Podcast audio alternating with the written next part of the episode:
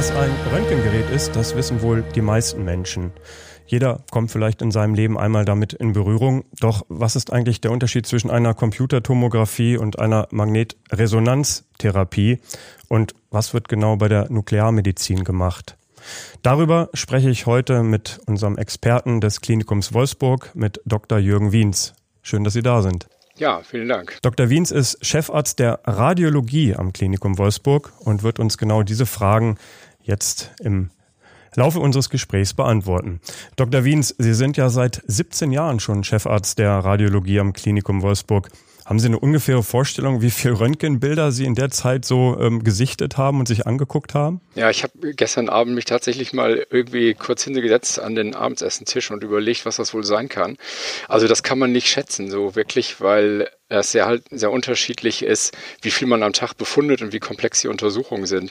Aber ich sag mal, ähm, allein hier in Wolfsburg sind es mindestens 150.000 Röntgenbilder gewesen, würde ich mal sagen. Und wenn man die CT-Einzelbilder nimmt. Also eine CT-Untersuchung besteht ja aus sehr, sehr vielen Einzelbildern Computertomographie häufig. Computertomographie, genau. Dann sind das also locker eine Million. Und das können auch mehrere Millionen sein. Okay. Und behält man davon welche im Kopf, wo man sagt, Mensch, das war mal so ein Bild, ähm, das werde ich nie vergessen? Gibt es sowas? Ja, so das, ja, ja, das, ja, das gibt es absolut. Also es gibt wirklich Untersuchungen und Patienten, die vergisst man nicht. Und vor allen Dingen, wenn das seltenere Sachen sind, also seltenere Erkrankungen oder Sachen, die einen besonders berührt haben, die prägen sich sehr fest ein und die behält man auch. Hm, ja. Ähm, fangen wir erstmal vielleicht ganz einfach an. Radiologie, also klar, hat was mit Röntgen zu tun. Wir kommen noch auf äh, Computertomographie, Kernspintomographie zu sprechen.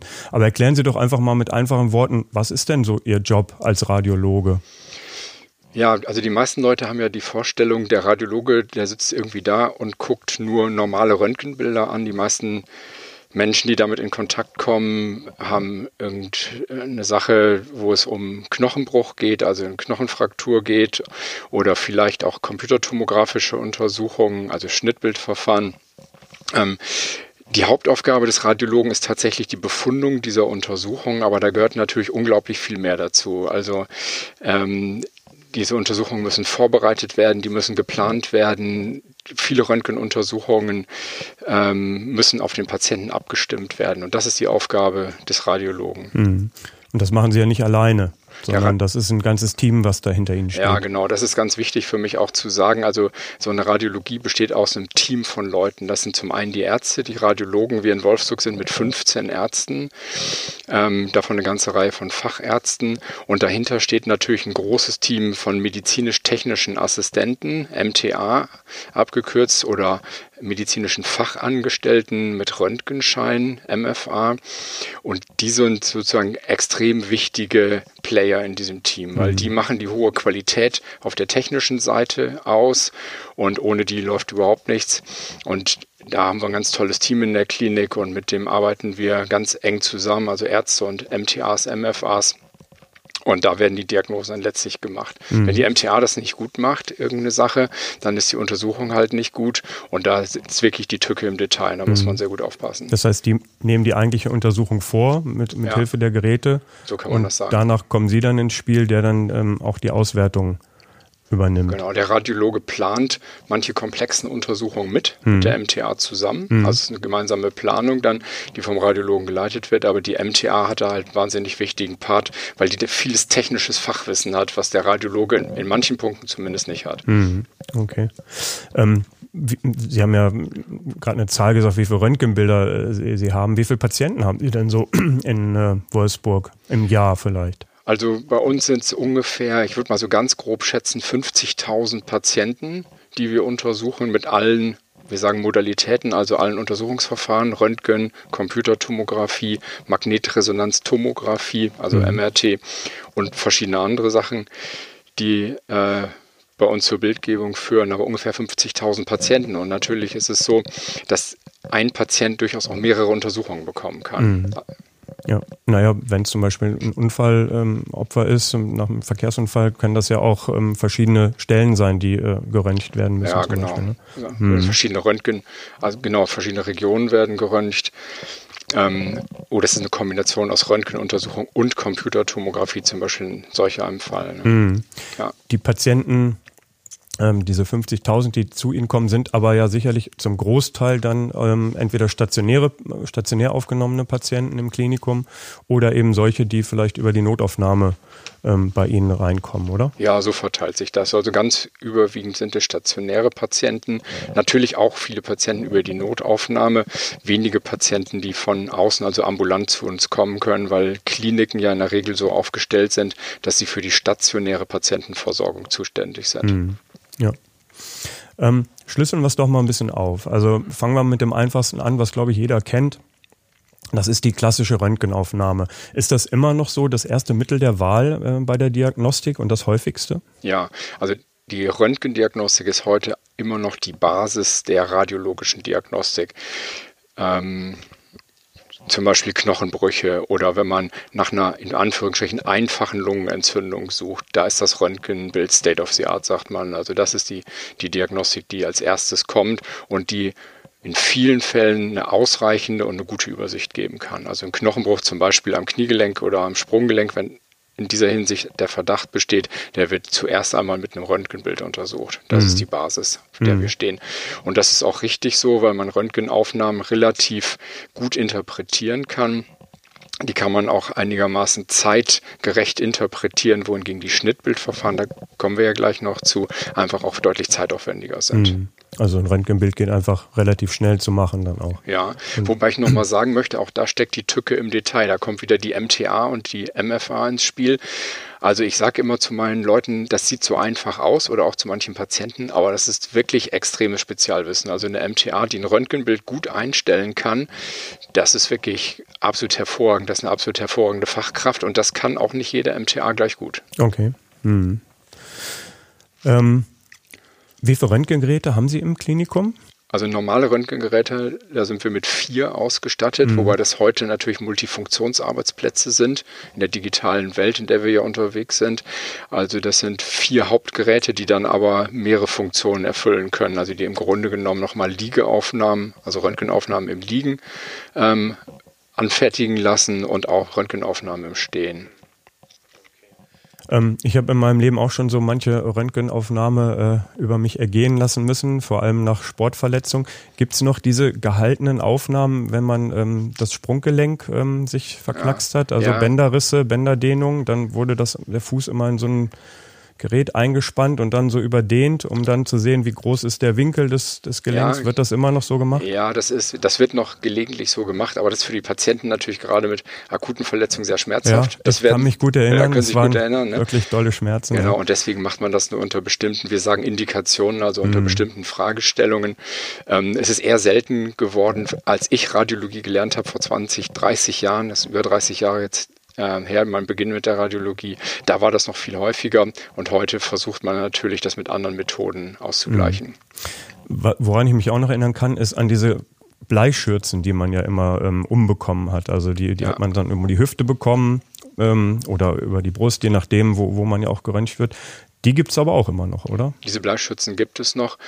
Ähm, der Stellenwert der Bleischützen, der wird, glaube ich, so ein bisschen überschätzt in der Bevölkerung. Also wir wenden die natürlich an unter bestimmten Bedingungen. Nicht jeder Patient braucht eine Bleischütze, ähm, aber unter bestimmten Bedingungen, wie ich gerade sagte, wenn man abschätzen kann, wie groß die Röntgenstrahlung wirklich sein wird, die der Patient hinterher bekommt. Da verwenden wir natürlich auch noch Bleischützen. Mhm. Und Bleischützen gibt es natürlich auch fürs Personal. Also mhm. wenn wir Untersuchungen machen, wo wir im Röntgenraum sein müssen, dann ziehen wir uns auch entsprechend große Bleischützen mhm. an. Und die sollen einfach vor den Röntgenstrahlen äh, schützen, gerade genau. wenn man natürlich da ja beruflich mit zu tun hat, ähm, dass man dem nicht immer ausgesetzt ist. Ja, dann. genau.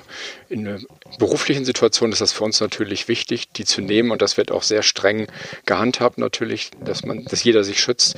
Für die Patienten sagte ich ja gerade, das wird manchmal ein bisschen überschätzt und man sollte sich nicht erschrecken, wenn es mal keine Bleischürze gibt, dann hat die MTA sich was dazu überlegt und der Arzt, dann muss das auch durchaus nicht unbedingt sein. Also es gibt da auch unterschiedliche Dosierungen dann, ja? Ja, also, genau. Ja. Hm. Okay. Ähm, Sie haben es ja gerade gesagt, man braucht vielleicht manchmal gar keine äh, Bleischürze mehr. Heißt das im Umkehrschluss, dass die Strahlenbelastung in den vergangenen Jahren auch nachgelassen hat, dass die Geräte immer besser geworden sind? Ja, im, im Zuge der Digitalisierung sind ja digitale Techniken auch in die Radiologie natürlich ganz viel eingeflossen. Früher haben wir mit sogenannten ähm, Filmfoliensystemen gearbeitet. Das waren analoge Systeme, quasi so ähnlich wie ein fotografischer Film, wenn man das jetzt mal so ganz grob vergleichen will. Das ist natürlich längst vorbei. Das sind diese Bilder, ähm, wie man es noch vielleicht aus, äh, also von früher selber kennt oder aus so alten Arztserien, wo man dann in so einem äh, Lichtbildschrank da diese Folie vorgehalten hat, um dann zu gucken, wo ist der Bruch. Sowas haben wir noch im Archiv. Sowas haben Sie noch im Archiv, ja. ja. Und holen Sie das ab und zu noch mal raus? Ja, das holen um, wir ab, und zu, ab und zu raus. Mhm. Ähm, das kann auch mal wichtig sein, eine alte Röntgenaufnahme zum Vergleich zu haben, weil man einfach äh, manche Fragestellungen am besten beantworten kann, wenn man weiß, ob eine Veränderung früher schon da gewesen ist. Also solche alten Bilder sind manchmal wichtig wichtig, deswegen werden die über eine gewisse Zeit archiviert. Und Patienten sollten die, wenn sie zu Hause sowas haben, alte Röntgenbilder, alte CDs, auch grundsätzlich behalten und nicht entsorgen, weil es durchaus mal sein kann, dass sich daraus noch irgendeine Lösung für eine Fragestellung ergibt. Wie lange behalten Sie diese Bilder ähm, auf? Also wie lange ist da die Aufbewahrungspflicht? Ja, also in Deutschland ist die auf, äh, Aufbewahrungspflicht äh, zehn Jahre und bei Kindern und Jugendlichen bis zum vollendeten 28. Lebensjahr. Okay. Also viel länger sogar, wenn, wenn man als Kind ja, geröntgt ja, wird. Das genau. heißt, so lange, es kann 20 Jahre ja, oder 25 Jahre mhm. aufgehoben werden. Ja. Manchmal okay. haben wir auch noch Röntgenaufnahmen, die älter sind, aber mhm. die Pflicht ist eben 10 Jahre aufzuheben. Okay. Und ähm, klar, mittlerweile läuft alles digital. Das heißt, ich kann mir das so vorstellen, ich, ich werde geröntgt und ähm, keine Ahnung, eine Minute später haben Sie das bei sich auf dem Laptop und können sich die Bilder dort digital anschauen oder dauert es ein bisschen länger? Ja, auf? nee, nicht ganz. Also vielleicht erst nochmal einen Satz ähm, zur Strahlenbelastung, da hatten ja. Sie ja gefragt. Also die ist mhm. erheblich runtergegangen mhm. im Rahmen der, der digitalen Techniken. Ähm, die Verstärkungen, die, die eingebaut sind in den Geräten, sind einfach viel besser, als das früher der Fall gewesen ist. Also ich sag mal, da liegt ein Faktor dazwischen. Bei Röntgenaufnahmen mindestens Faktor 2. Ähm, computertomografische Untersuchungen kann man man mit Niedrigdosisstrahlung heute machen. Also da sind zum Teil Faktoren von zehn weniger zehnmal weniger als früher der Fall gewesen ist, unter bestimmten Fragestellungen. Das wird von unserem Personal auch eben sehr genau eingestellt. Also jede CT-Untersuchung wird angepasst an die Fragestellung. Mhm. Nicht jede Fragestellung braucht sehr viel Strahlung und manche Fragestellungen brauchen eben eine entsprechend größere Menge an äh, Strahlung, die man anwenden muss. Ja. Also auch da muss technisch eingegriffen werden. Mhm.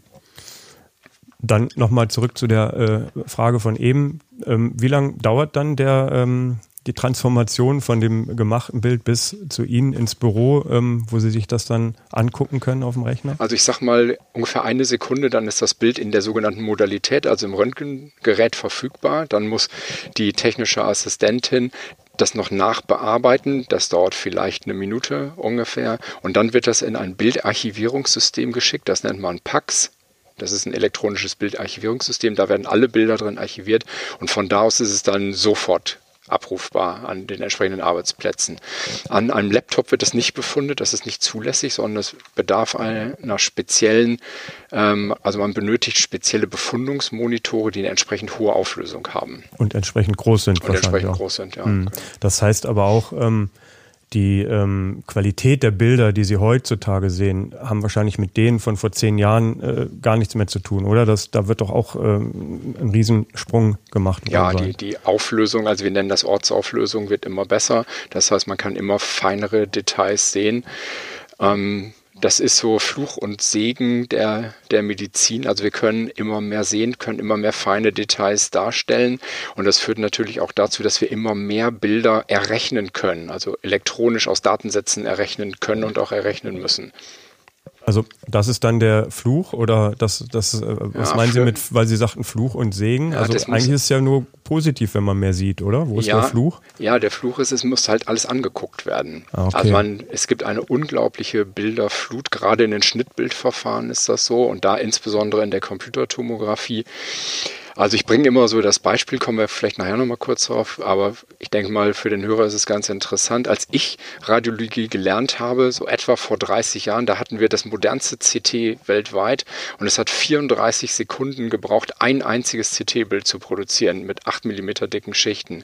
Heute scannen wir, also die reine Scannzeit von Kopf bis Fuß eines Patienten dauert je nachdem, sagen wir mal, vielleicht zehn Sekunden ungefähr. Und wir errechnen innerhalb von vielleicht fünf bis zehn Minuten daraus viele tausend Bilder. Okay. Und die müssen angeguckt werden. Okay. Mhm. Das heißt, das ist dann wirklich, äh, man, guckt, man guckt ein Bild nach dem anderen äh, durch im Schnellverfahren? Oder? In den Schnittbildverfahren ist das so, ja. Mhm. Da muss man schnell, man ist natürlich drauf trainiert.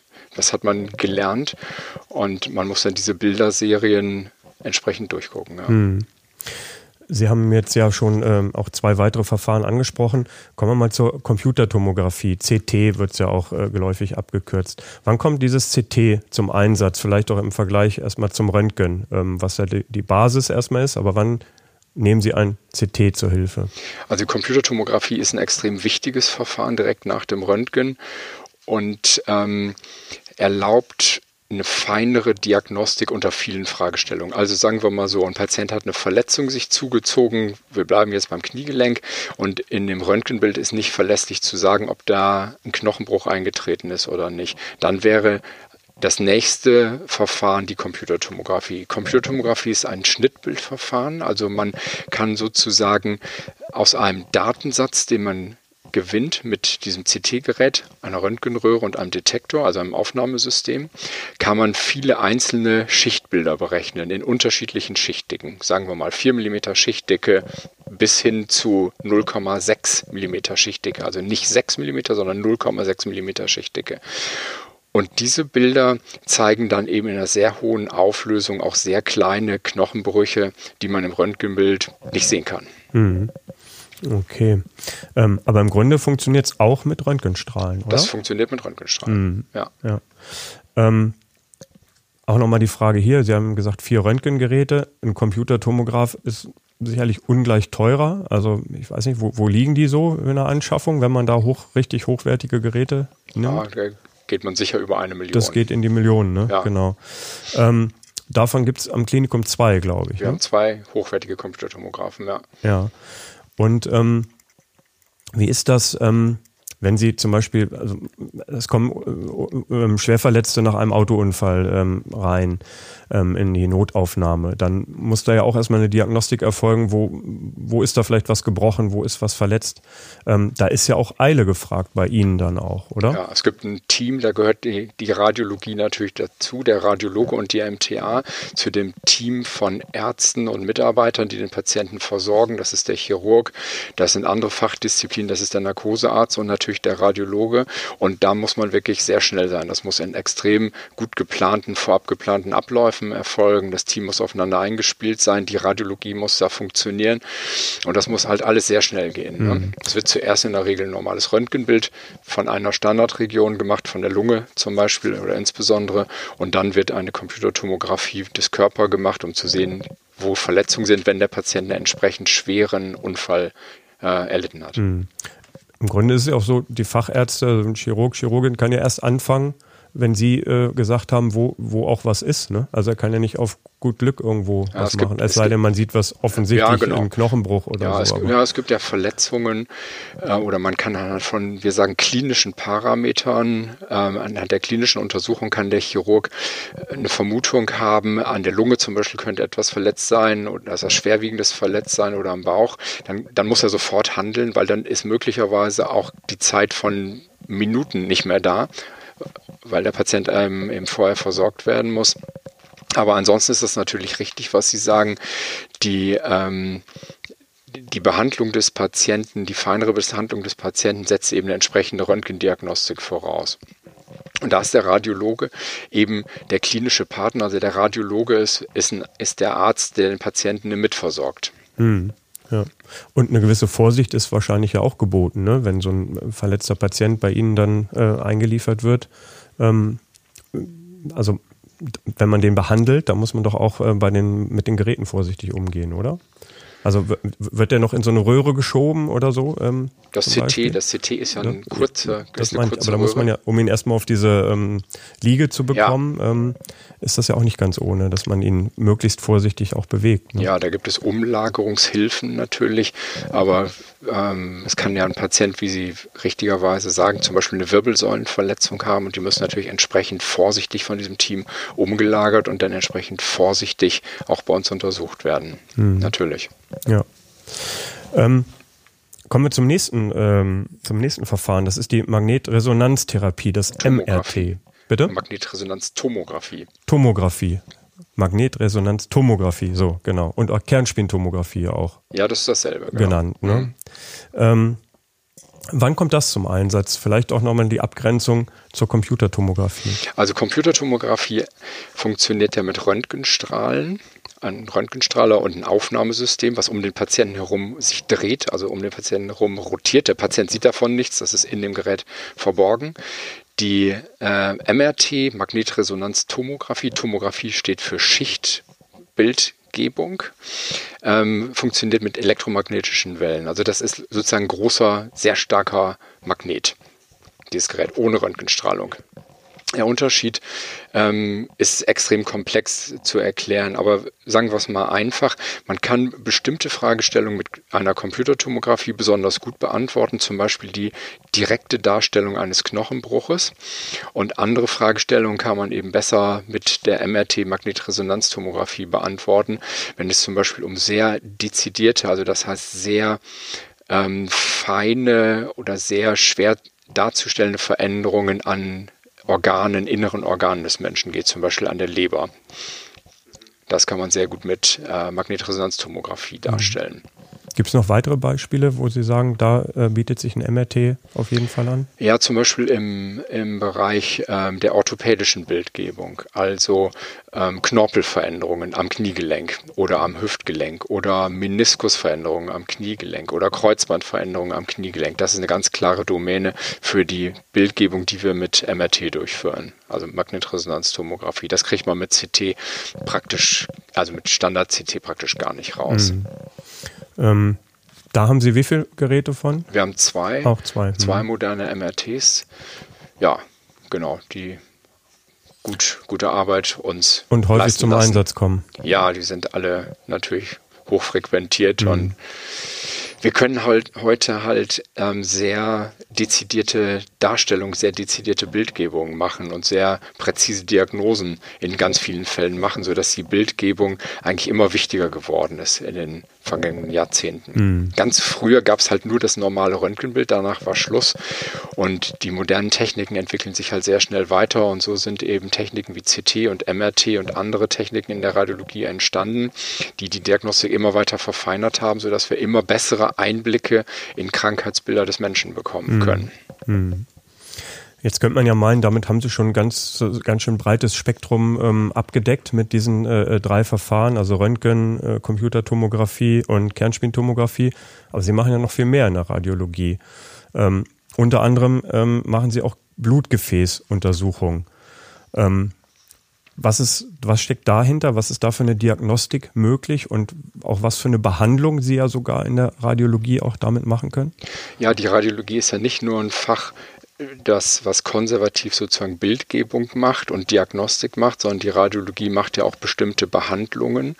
Ähm, in der äh, Blutgefäß Diagnostik und Therapie. Also das heißt, ähm, wir machen selber Eingriffe an Blutgefäßen, die wir wieder eröffnen, zum Beispiel bei Menschen, die äh, Verschlüsse an Beinarterien haben oder auch an manchen anderen Stellen, die man mit, man nennt das interventionell radiologischen Verfahren, also eingreifend radiologischen Verfahren wieder eröffnen kann. Das kann man heute minimalinvasiv machen, also mit kleinen Eingriffen, zum Beispiel durch eine Punktion der Leistenarterie und dann Anwendung von Ballon Ballonkatheter, das haben viele der Hörer sicherlich schon, schon wahrgenommen, dass es das gibt mit Ballonkathetern. Vom Herzen kennt man das ja auch. Vom? Herzen Koronar. Ähm, Eingriff, also ein Herzkranzgefäß. Und mhm. sowas können wir eben zum Beispiel an Beinarterien machen, wenn es dort zu Gefäßverschlüssen gekommen ist und dort auch sogenannte Stents, also Gefäßgitter einsetzen, um diese Gefäße dann wieder aufzudehnen. Also das ist auch eine Domäne der Radiologie, die interventionell, also die eingreifende Radiologie, in der wir Patienten auch mhm. therapieren. Also direkt selbst behandeln auch und ja. äh, gar nicht weitergeben äh, an einen anderen Fachbereich. Genau, oder in Kooperation mit anderen Fachbereichen, mit unseren Gefäßchirurgen zum Beispiel in Kooperation, die bestmögliche Therapie für den Patienten herausbekommen, also evaluieren und dann dem Patienten die bestmögliche Therapie zukommen zu lassen und möglicherweise eben minimal invasiv radiologisch dort vorzugehen. Vielleicht ein Wort noch, wenn ich das sagen darf, zur Computertomographie zurück. Auch in der Computertomographie machen wir ja Eingriffe, also das ist nicht eine reine Bildgebung, sondern wir entnehmen ja zum Beispiel Probematerial aus verschiedensten Organen, aus Lymphknoten, aus dem Knochen, aus der Lunge, aus der Leber, auch aus verschiedenen anderen Organsystemen. Mit der Computertomographie kann der radiologische Arzt eben sehr gezielt auch Regionen des Körpers des Menschen erreichen, wo wir Proben entnehmen können für feingewebliche Untersuchungen, die sonst nur durch eine offene Operation oder vielleicht auch gar nicht erreichbar wären. Also wir können damit gezielt Regionen biopsieren, so nennt man das, also Proben entnehmen, äh, auch sehr schonend entnehmen, die sonst einfach nicht erreichbar wären. Wie, das interessiert mich jetzt. Ähm, wie, wie, muss ich mir das vorstellen? Das heißt, der Patient äh, ist unter dem Computertomographen? Ja, der ist in dem Computertomographen. Drin und Sie ähm, gehen von außen mit einem Gerät? Äh nee, das wird technisch gemacht sozusagen, also mit einer Nadel, ja, ja. mit einer Hohlnadel, okay. mit, mit, mit, einer speziellen Hohlnadel, so okay. kann man das sagen, entnimmt der Radiologe. Man kann sich dann die Probe, also das Gewebe. Und das kann man sich in dem Computertomographen, kann man ja Bilder machen und an dieser Bilder kann man exakt sehen, an welcher Stelle im Körper oh. eine Veränderung gelegen ist und welche Nachbarstrukturen sozusagen dort sind, die man nicht verletzen darf. Also okay. an der Leber, da liegen ja Blutgefäße, da liegen Nerven, da liegt die Lunge nicht weit weg und verschiedene andere Organe möglicherweise.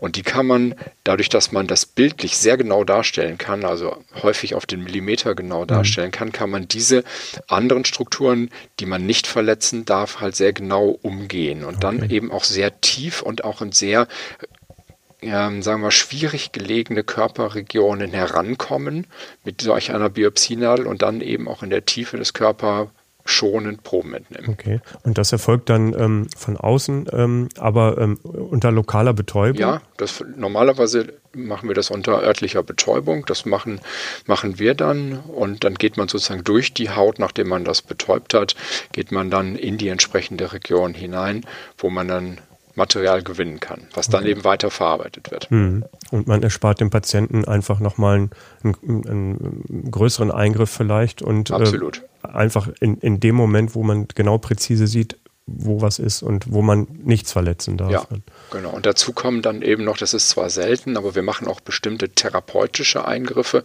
in der Computertomographie. Zum Beispiel ähm, bei Kindern und Jugendlichen kann man eine bestimmte Art von Tumorerkrankung, die zugegebenermaßen sehr selten ist, aber die können wir dort gezielt CT gesteuert behandeln. Und wir sind auch hier in Wolfsburg so ein gewisses Zentrum für solche muskuloskeletalen Erkrankungen, die wir hier entsprechend behandeln können. Okay. Mhm. Gut. Ähm, noch ein weiterer Punkt, den äh, ich ansprechen wollte, ist die Nuklearmedizin. Ähm, auch das gehört zu Ihrem Aufgabengebiet. Ähm, hier kommen unter anderem ja oder vor allem ja radioaktive Arzneimittel zum Einsatz, um welche Erkrankungen denn aufspüren und behandeln zu können. Wann Wann nutzen Sie das? Also in der Nuklearmedizin, das funktioniert bei uns auch praktisch nur für stationäre Patienten, weil wir im Krankenhausbetrieb sind. Ähm, und für wenige andere Indikationen, also für wenige andere Möglichkeiten. Aber die Patienten, die wir damit bei uns im Klinikum untersuchen können, ähm, da geht es halt um verschiedenste Fragestellungen. Es gibt verschiedene Substanzen in der Nuklearmedizin, die man anwendet. Das sind ja radioaktive Substanzen, die man dem Patienten injiziert. Also die spritzt man dem Patienten, die gehen über die Blutbahn in die verschiedenen Organe rein, zum Beispiel in den Knochen. Und man kann mit diesen Substanzen dann den Knochenstoffwechsel, also Veränderungen in der Art und Weise, wie sich der Knochen umbaut, also wie der arbeitet sozusagen, darstellen. So kann man zum Beispiel ähm, in der Metastasendiagnostik, also in der Tumordiagnostik, hat das zum Beispiel einen großen Stellenwert. Die Knochenzintigraphie, so nennt man das, das ist die nuklearmedizinische Diagnostik am Knochen. So kann man da eben äh, zum Beispiel Metastasen mit aufspüren oder man kann ähm, unter speziellen Fragestellungen Untersuchungen an der Niere durchführen. Man kann zum Beispiel nachschauen, wie gut eine Niere wirklich funktioniert. Der Mensch hat ja zwei Nieren Und ähm, man kann zwar rausbekommen anhand von Blutuntersuchungen, wie gut die Nierengesamtfunktion ist, also von beiden Nieren zusammen. Wenn jetzt aber zum Beispiel ein Patient eine geschädigte Niere hat, und da ist jetzt die Frage danach, wie gut ist jetzt noch die Funktion dieser geschädigten Niere? Wie kann man danach den urologischen Eingriff gestalten? Um dies oder das oder jenes an der Niere entsprechend zu operieren. Da muss man in manchen Fällen eben wissen, wie gut ist die Funktion an dieser Niere und nicht die Gesamtfunktion. Und das kann man zum Beispiel rausbekommen mit solch einer nuklearmedizinischen Untersuchung. Das nennt man eine Nierenzentigraphie. Da kann man schauen, wie gut ist die Gesamtfunktion dieser einen Niere. Und dann kann man eben sagen, der Eingriff, der darauf dann eben folgen würde durch einen Chirurgen, der kann so und so geplant werden. Mhm. Okay. Ähm, was man, glaube ich, auch noch so gemeinhin kennt, ist ja die Untersuchung der Schilddrüse auch. Ne? Das erfolgt doch, kann man doch auch unter, ähm, also ja. als Nuklearmedizin verstehen. Ne? Genau, da das ist doch auch so gemacht. Genau, ne? das gehört auch, auch zum Spektrum der Nuklearmedizin, auch Schilddrüsendiagnostik. Da sucht man ja nach nach Überfunktionen der Schilddrüse oder nach sogenannten kalten Knoten häufig, also unter, lokalen Unterfunktionen der Schilddrüse, also ein Knoten, der sozusagen zu wenig arbeitet. Und das ist auch eine der Domänen der Nuklearmedizin. Mhm. Radioaktive Arzneimittel, ähm, die dann verabreicht oder gespritzt werden, klingt ja erstmal, ähm, also mit Radioaktivität will man eigentlich nicht unbedingt was zu tun haben, schon gar nicht im Körper. Äh, ist das denn gefährlich? Also jede Röntgenstrahlung ist ähm, sagen wir mal, ist, ist Röntgenstrahlung, die man anwendet. Und deswegen gibt es ja immer die Situation, man muss sich überlegen, ob das gerechtfertigt ist, Röntgenstrahlung anzuwenden oder ob es nicht gerechtfertigt ist. In vielen Fällen ist es einfach gerechtfertigt und notwendig. Und natürlich ist das eine gewisse Strahlenbelastung für den Patienten. Die ist aber, wie wir ja eingangs schon gesagt haben, heute viel kleiner als früher. Und gerade bei nuklearmedizinischen Verfahren ist die Strahlenbelastung gar nicht so hoch. Das wird ja relativ zügig wieder ausgeschieden, diese Substanz vom Körper. Und die bildet sich ja auch physikalisch sozusagen wieder zurück. Die hat eine Halbwertszeit, so nennen wir das. Also die, die Strahlenbelastung zum Beispiel von einer Schilddrüsenzintigraphie ist wirklich gering. Okay, also da muss man sich keine Gedanken machen, wenn man das ähm, kontrollieren lässt oder äh, wenn der Arzt einem empfiehlt, das mal machen zu lassen. Also ich glaube, da sollte man auf die Spezialisten vertrauen und wir überlegen uns, was wir dem Patienten an Strahlung, was erforderlich ist und was nicht erforderlich ist. Aber die, der, der Nutzen einer solchen Untersuchung, auch der Nutzen von Röntgenuntersuchungen, computertomografischen Untersuchungen und natürlich auch MRT ist eben häufig immens hoch. Also man muss einfach viele Fragestellungen für den Patienten beantworten können. Und deswegen muss man eben häufig und sollte man häufig diese Methoden dann auch anwenden, wenn die Indikation dafür gegeben ist. Also wenn das Krankheitsbild des Patienten das erfordert. Und dann ist das auch sinnvoll und dann sollte man das auch machen um nichts zu, übersehen. Ja, ja. Das gilt sicherlich auch für, ähm, für die Mammographie. Das Mammographie, Mammographie-Screening ähm, erfolgt auch bei der Radiologie, also noch ein weiterer äh, Punkt. Ähm, was wird da gemacht und ähm, da erfolgt die Zusammenarbeit dann mit der Frauenklinik vor allem im Klinikum? Ja, also das Mammographie-Screening ähm, gehört auch zum Klinikum. Zum Glück, das haben wir hier 2007 am Klinikum, kurz nachdem ich gekommen bin, haben wir das hier gemeinsam aufgebaut. Ähm, Mammographie ist ja, glaube ich, fast allen Hörern bekannt. Das ist die Darstellung der weiblichen Brust, ganz selten auch mal der männlichen Brust unter bestimmten Fragestellungen, auch mit Röntgenstrahlen. Auch Männer können Brustkrebs bekommen. Auch Männer können das ist Brustkrebs. weithin gar nicht so bekannt, aber ja, Männer können es, ja. Brustkrebs bekommen. Und im Mammographie-Screening, was zu unserer Abteilung dazugehört und zum Klinikum einfach gehört, ähm, machen wir eine große Zahl an Mammographien und untersuchen gesunde Frauen, um Brustkrebserkrankungen auszuschließen. Das wird in, in unserer Abteilung gemacht. Das wird von programmverantwortlichen Ärzten außerhalb des Klinikums befundet. Und ein Teil der Mammografien, die wir machen, wird eben nicht im Mammographie-Screening gemacht, sondern man nennt das kurative Mammographie. Das sind zum Beispiel Frauen, die unter bestimmten Fragestellungen, also keine Screening-Untersuchung bekommen, keine, keine Reihenuntersuchung, wenn man es so nennen will, bekommen, sondern die unter bestimmten Fragestellungen kommen zur Abklärung. Das nennt man dann kurative Mammographie. Das wird auch in unserem Klinikum, in meiner Abteilung gemacht, letztlich mit dem gleichen Gerät. Wie das Mammographie-Screening. Das sind Frauen, die zum Beispiel einen Knoten getastet haben oder Frauen, die vor Jahren mal einen Tumor gehabt, ein äh, Mammakarzinom gehabt haben, mhm. wo es dann darum geht, ob noch alles in Ordnung ist. Und ähm, da werden eben dann auch entsprechende Mammografien gemacht. Auch da ist die Strahlenbelastung heute viel geringer als früher.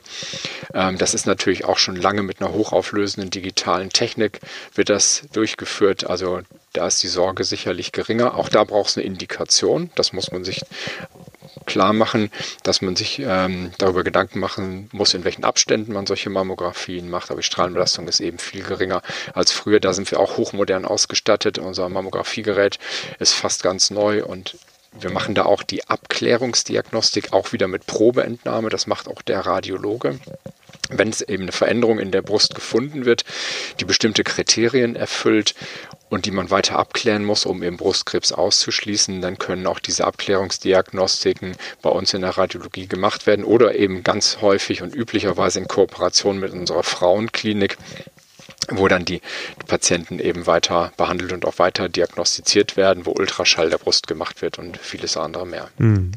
Spezialisiert man sich eigentlich ähm, auf bestimmte Gebiete? Oder würden Sie sagen, Sie können aus jedem Röntgenbild, jedem CT-Bild ähm, alles rauslesen? Oder gibt es wirklich bestimmte, weiß ich nicht, Körperregionen oder, oder jetzt die weibliche Brust beim Screening, ähm, wo man sagt, da, da gibt es Experten für?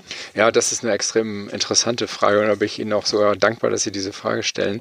Also die Radiologie ist ja, wenn man das so will, ein Querschnittsfach. Also Sie müssen sich vorstellen, der Radiologe, der muss ja von allen Gebieten irgendwie was verstehen. Also wir genau. müssen was sagen können zum Innenohr. Das Innenohr ist winzig, das ist total klein. Das hat so einen Durchmesser von, ich weiß nicht, vielleicht vier, fünf, sechs Millimeter, je nachdem, wie man es betrachtet und wie weit man es jetzt aussehen will, aber so in dieser Größenordnung. Das ist die Domäne der Hals-Nasen-Ohren-Abteilung. Aber der Radiologe macht daran Diagnostik. Also unter bestimmten Hals-Nasen-Ohrenärztlichen Fragestellungen machen wir ein CT oder auch eine Kernspintomographie und müssen Fragestellungen für den Hals-Nasen-Ohrenarzt beantworten. Zum Beispiel gibt es Fehlbildungen des Innenohres. Das ist so die eine Seite. Und auf der anderen Seite muss der Radiologe natürlich auch viele internistische Fragestellungen beantworten können, chirurgische Fragestellungen, gynäkologische Fragestellungen, Fragestellungen des Urologen, Fragestellungen des Hautarztes, alles Mögliche. Also das heißt, der Radiologe muss ja von allen Fachgebieten zumindest die Fragestellungen, die an ihn herangetragen werden, beantworten können. Und das macht dieses Fachgebiet einfach riesig. Ne? Also weil man einfach von ganz vielen Sachen ganz viel ähm, Wissen irgendwie haben muss. Und natürlich gibt es da Tendenzen, sich zu spezialisieren. Aber der Radiologe ist heute immer noch gut beraten, wenn er Generalist ist, so wie das bei uns in der Klinik der Fall ist. Wir sind, glaube ich, mehr oder minder alle Generalisten. Also ich kann was zum Innenohr sagen, aber ich kann auch was zur Großzehe sagen und ich kann auch was zur Gicht sagen und auch zum Mammakarzinom. Und das können meine Oberärzte und meine Fachärzte auch und unsere Weiterbildungsassistenten werden entsprechend breit auch ausgebildet. Ja, und das macht das Fach natürlich auch so schillernd und so interessant und so vielfältig. Das heißt aber auch, ähm, wenn Sie jetzt ähm, vielleicht selber mal nicht, nicht ganz hundertprozentig sicher sind, dass Sie dann die ähm, Fachärzte aus den Bereichen auch mal äh, dazu holen, um sich so ein ähm, Bild mit anzugucken? Passiert ja, wir auch? besprechen, wir besprechen natürlich die Patienten. Also die Radiologie ist ein klinisches Fach. Klinisches Fach heißt für den Hörer ähm, ein Fach der Patientenversorgung. Das heißt, die Patienten kommen ja zu uns, sie werden bei uns geröntgt natürlich, aber wir untersuchen Menschen und Patienten. Ne? Und ähm, das machen wir in Kooperation oder, als Zuweisung durch den Hals-Nasen-Ohrenarzt, durch die, die äh, Fachgebiete, wo der Patient zuerst hingeht oder er geht zuerst zum Internisten oder zum Chirurgen und dann weist er den ja dem Radiologen zu. Und natürlich gibt es da ganz häufig eine enge Absprache. Also man bespricht sich, wir ähm, müssen mehr wissen über das Krankheitsbild, was uns der Chirurg dann zum Beispiel oder der Internist oder der Hals-Nasen-Ohrenarzt oder wer auch immer schildert.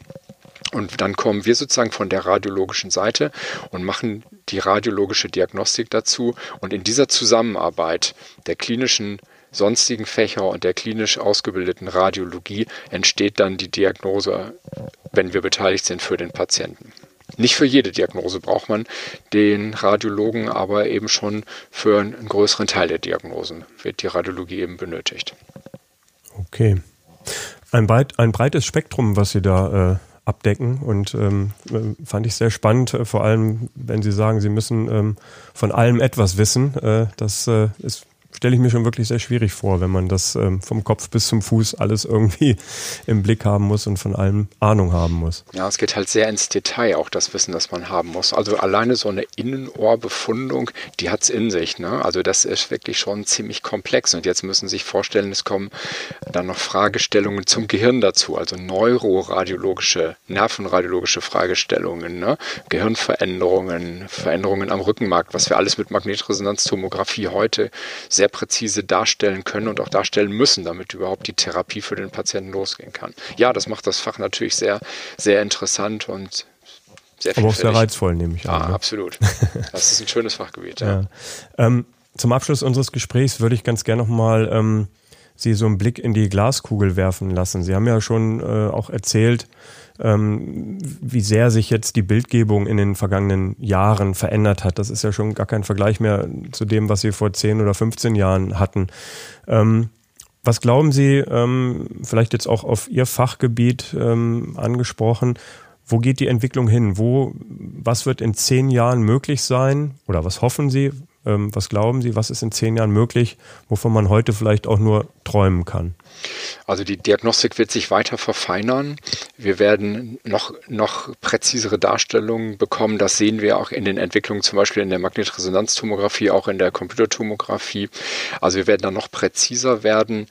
Ähm, wir werden Hilfe durch KI, glaube ich, bekommen. Also künstliche Intelligenz. Künstliche Intelligenz. Die könnte ja tausend Bilder vielleicht viel schneller auswerten als Sie, oder? Ja, ich, also die kann, kann uns helfen, Bilder auszuwerten. Künstliche Intelligenz kann zum Beispiel auch heute schon helfen, zum Beispiel Kalk zu finden in irgendeiner Position. Ähm, künstliche Intelligenz kann dem Radiologen Vorschläge machen, was die wahrscheinlichsten Diagnosen sind oder welche Muster zum Beispiel zu bestimmten Bildveränderungen passen.